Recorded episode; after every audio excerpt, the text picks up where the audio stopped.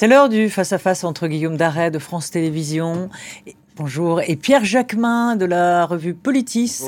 Quelle est votre une cette semaine? Boosté comme jamais, on revient sur les syndicats, les luttes en cours, les luttes locales qui sont reboostées par euh, les six mois de mobilisation avec des négociations, en tout cas un rapport de force qui a changé dans l'entreprise, où euh, pas mal de petites luttes locales montrent que c'est possible de négocier les salaires, les conditions de travail. Vous voyez donc finalement peut-être que la réforme des retraites aura été utile. Euh, aura été utile. Ah, la réforme non, mais la, mobilisation, contre la réforme en tout cas. C'est ce que je voulais dire. Alors il flotte comme une rumeur de remaniement dans l'air. C'est le destin d'un ministre, vivre avec la peur d'être remanié quand d'autres grattent à la porte pour leur prendre leur place. Le sort euh, d'un ou d'une ministre, euh, d'une première ministre n'est plus guère enviable. Selon euh, l'humeur du prince, il ou elle sera sacrifié. Emmanuel Macron avait évoqué les 100 jours en avril, 100 jours pour que lui-même tourne la page des retraites et passe à autre chose. Mais qu'en est-il d'Elisabeth Borne? Est-elle près de la sortie? Ou le président a intérêt à l'user jusqu'à la corde? Je dirais que pour l'instant, ce qui joue en faveur d'Elisabeth Borne, c'est qu'il n'y a pas de candidat idéal qui semble se dégager. Ce que recherche, la solution idéale recherchée par le président de la République, ce serait le ou la première ministre qui lui amène les 40 députés républicains nécessaires pour avoir une majorité absolue à l'Assemblée nationale. Aujourd'hui, cette personne idoine, il ne la trouve pas, y compris dans son gouvernement avec euh, les élus venus de la droite, les ministres venus de la droite, Darmanin, Le Maire ou même Le Cornu.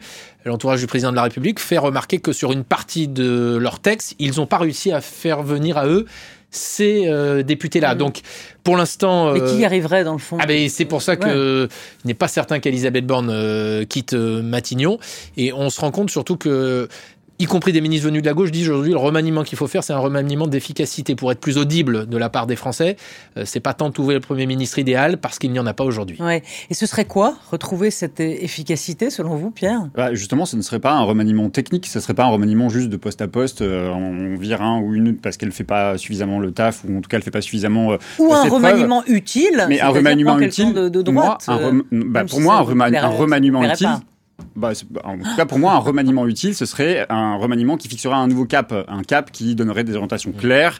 Alors effectivement, soit avec une personnalité de droite et donc du coup, euh, je sais pas, un Éric Ciotti qui en rêve par exemple, et donc du coup, on comprendrait très bien le message envoyé, c'est cap à droite, mais on sait aussi qu'une partie de la majorité présidentielle ne suivrait pas le président de la République s'il devait y avoir euh, la suppression finalement officielle du en même temps, et ou peut-être un, un, signal qui serait envoyé du côté de l'écologie, je pense, qui est euh, une des marottes d'Emmanuel Macron, qui veut être le président écologique comme il a voulu incarner dès ses premiers euh, jours dans, dans le cadre de, de, sa réélection. Euh, mais là non plus, je vois pas très bien quelle personnalité pourrait se dégager et pourrait euh, mm. impulser un cap. Je, je, ne crois pas en cette volonté d'Emmanuel Macron d'impulser un nouveau cap. Pour moi, la principale question qui, enfin, ce qui m'interroge, c'est comment gouverner jusqu'à euh, la fin du quinquennat. Et ça se, se joue pas dans le remaniement, ça se joue à l'Assemblée nationale. Où est la majorité? Visiblement, il n'y a pas de majorité possible à droite. Il y en aura pas. Pour moi, ça passe par, euh, un, par une dissolution, mais je ne sais pas quand elle pourra venir. Ce qu'on sent, c'est qu'Emmanuel Macron s'est presque un peu piégé lui-même avec cette euh, échéance des 100 jours, parce qu'après la, la, la, réforme des retraites, il a voulu lui-même, dit-il, politiquement tourner la page, en, mettre en route une autre séquence, comme on l'a vu ces derniers jours sur la question de la, la souveraineté. Alors hier, c'était sur le, la relocalisation de la production de médicaments en France. Euh, sur cette fin de semaine, ce sera les nouvelles technologies avec le salon euh, Vivatech. Au début de semaine prochaine, ce sera l'aéronautique. Il est atteint d'une suractivité. Avec le Bourget.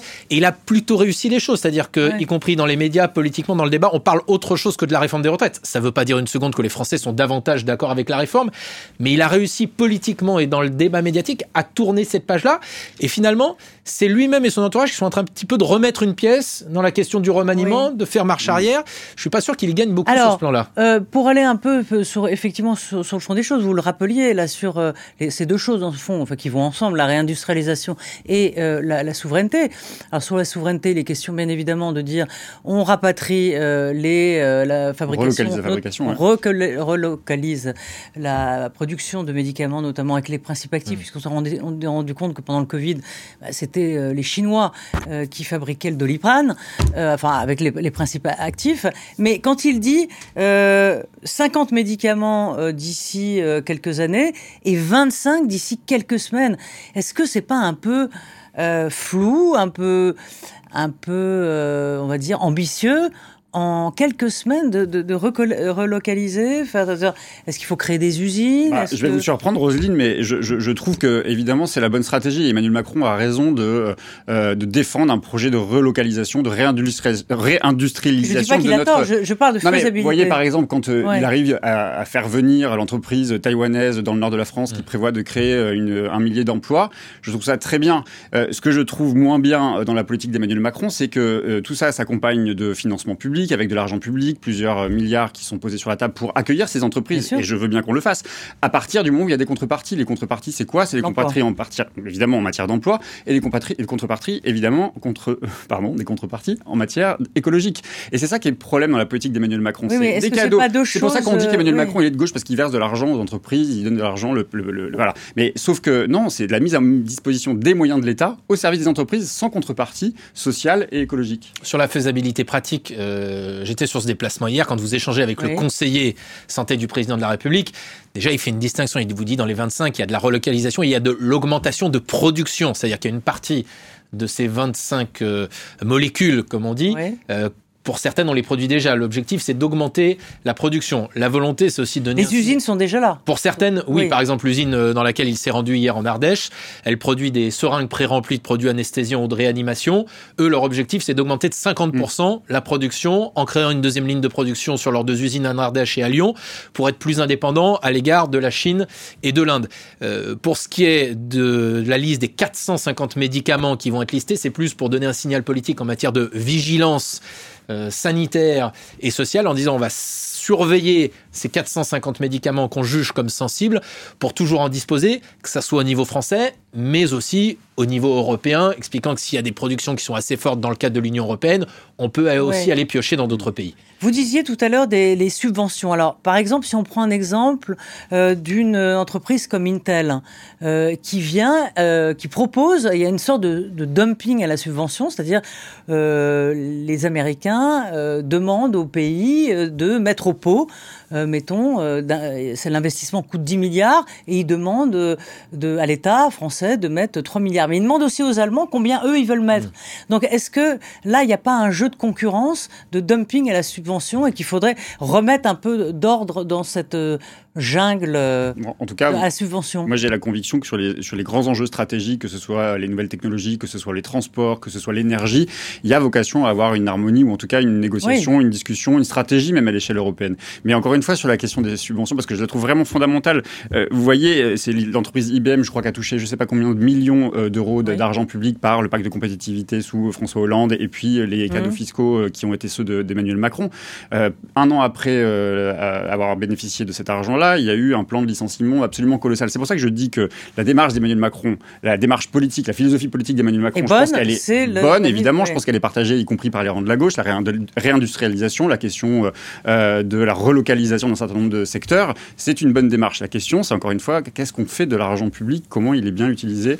Est-ce que euh, l'investissement, voilà, sera à la hauteur des résultats euh, attendus? Et, Il mise beaucoup aussi sur euh, la mise à niveau d'un certain nombre de friches industrielles, justement dans le Nord, quand l'entreprise taïwanaise a annoncé son installation. Le chef de l'État a dit aussi euh, pour inciter les entreprises étrangères à venir, ce qu'on va faire, c'est que euh, c'est l'État français qui va nettoyer toutes les friches industrielles bah, qui les sont disponibles et les nettoyer, mais pour les mettre à disposition potentiellement des industriels qui voudront venir investir. Il y aura le, problème écologique. Hein. Absolument. c'est le problème écologique évidemment, mais vous voyez par exemple, je reviens sur une mesure qui, dit-on, pourrait bon, arriver. du remaniement là, mais c'est pas grave. Non, non, non, ça, oui, parce, que, ça a à voir, parce que c'est aussi des messages qui sont envoyés quand on veut rabaisser l'âge euh, légal pour avoir le permis de 18 à 17 ans. je ne crois pas que ce soit un cadeau fait euh, à la jeunesse de, en termes de mobilité. C'est plus un cadeau fait à, au secteur automobile qui euh, pourrait, euh, par cette disposition, voir le marché de l'automobile augmenter. C'est pas une orientation qui est franchement favorisée par les écologistes qui prévoient plutôt un plan de développement du transport mmh. public, de la mobilité publique par le transport public. Voilà, c'est ce que je veux vous dire, c'est qu'il y a des messages qui sont envoyés d'un côté, d'un côté de la de politique, notamment de la droite, et que ça a à voir, c'est pour ça que je reviens sur votre question sur le remaniement, c'est que toutes ces annonces-là, elles ont quand même à voir avec des messages envoyés à un électorat politique, ou en tout cas une séduction opérée euh, du côté de la droite. Alors, puisque c'était notre sujet de départ, euh, eh bien, euh, on va, vous allez nous dire sur les ministres ah. qui sont, oui, je, le sur la mon cerveau se reset. Dieu sait si ça prend du temps. Il y a, y a des ministres qui sont dans la seringue. En fait, ça, ils le savent. Il y a, ce qui est identifié, c'est davantage les ministres euh, qui sont à peu près sauvés parce que ce sont ceux qui impriment le plus. Le problème, c'est qu'ils sont pas assez nombreux. C'est-à-dire qu'on en évoque 4, 4 ou 5 en général. Effectivement, c'est Bruno Le Maire, c'est Gabriel Attal, c'est Olivier Véran. Ça, c'est les solides. Hein. Euh, porte-parole mmh. du gouvernement et que beaucoup pensent qu'il a encore, qui est encore ministre de la Santé parce que ça a été le ministre de la Santé pendant le Covid et donc il est identifié. Ce que recherche le président de la République euh, et la majorité, c'est des ministres qui sont identifiés et qui parlent au français. C'est ce qui est un peu reproché effectivement en ce moment, par exemple, au ministre euh, de la Santé François Braun mmh. ou au ministre de l'Éducation euh, Papendiaï. Ça, c'est pour manque aussi d'empathie. oui, et ça ne vous a pas échappé que ce qui n'a pas échappé non plus à son cabinet et ce qui est perçu de l'extérieur évidemment comme un signe de faiblesse, c'est le fait que la semaine dernière, vous savez que la, la famille de, du, de, la jeune fille qui s'était effectivement suicidée il y a quelques jours a été reçue par, le ministre de l'Éducation. la famille n'a pas été satisfaite. Le lendemain, quasiment, elle a été reçue par Brigitte Macron. La tonalité a été différente. Mais pour ce qui est du remaniement, un, ministre de Bercy me faisait remarquer il y a quelques jours que de toute façon, y compris pour Matignon, le premier ministre qui a choisi, ou la première ministre qui a choisi souvent Emmanuel Macron, en réalité, n'a jamais été dans la liste de départ. Mmh. Euh, Édouard Philippe, personne ne le voyait venir. Jean Castex, personne ne le voyait venir. Vous allez me dire Elisabeth Borne, oui. Mais en fait, Elisabeth Borne, c'était pas la première ministre, c'était le deuxième choix. Mais les remaniements, sont, les remaniements sont jamais des bons moments. Il y a Marlène Schiappa, peut-être, vous dire un mot Oui, non, ce que je si ah on reste sur le remaniement, les remaniements sont jamais des bons moments pour Emmanuel Macron, tant il est très mauvais DRH. Vous voyez qu'à chaque fois qu'il y a un remaniement qui est mm. annoncé, il prend beaucoup de temps à savoir qui va être le ministre de l'Intérieur, le ministre de la Justice, etc. C'est aussi le problème d'Emmanuel Macron, c'est de ne pas avoir constitué ou ramené à lui euh, des personnalités qui marquent des questions comme la justice, comme l'intérieur, mm. comme la sécurité ou comme l'écologie, par exemple. qui, sait nous dire qui est le ministre de l'écologie? lui, La justice, euh, Dupont-Moretti, il a quand même. Euh, enfin, oui, on très controversé, très controversé. C'est une personnalité charismatique, on va dire. Bien sûr, bien sûr. Mais Emmanuel Macron manque quand même d'un personnel très politique.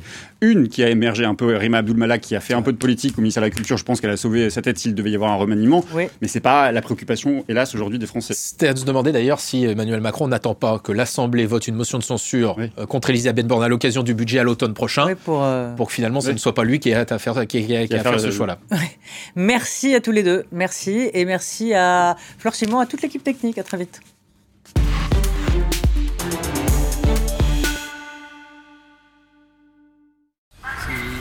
La culture, c'est tous les jours sur France 24. Retrouvez l'actualité artistique avec Louise Dupont, Sonia Patricelli et toute l'équipe culture de France 24. Des interviews avec des personnalités et stars de premier plan, mais aussi les conseils séries et cinéma de Nina Masson et Thomas Borez. Et enfin Claudicia avec son florilège de nouveautés culturelles africaines. Retrouvez toute l'équipe de À l'affiche tous les jours pour un concentré d'actualité culturelle.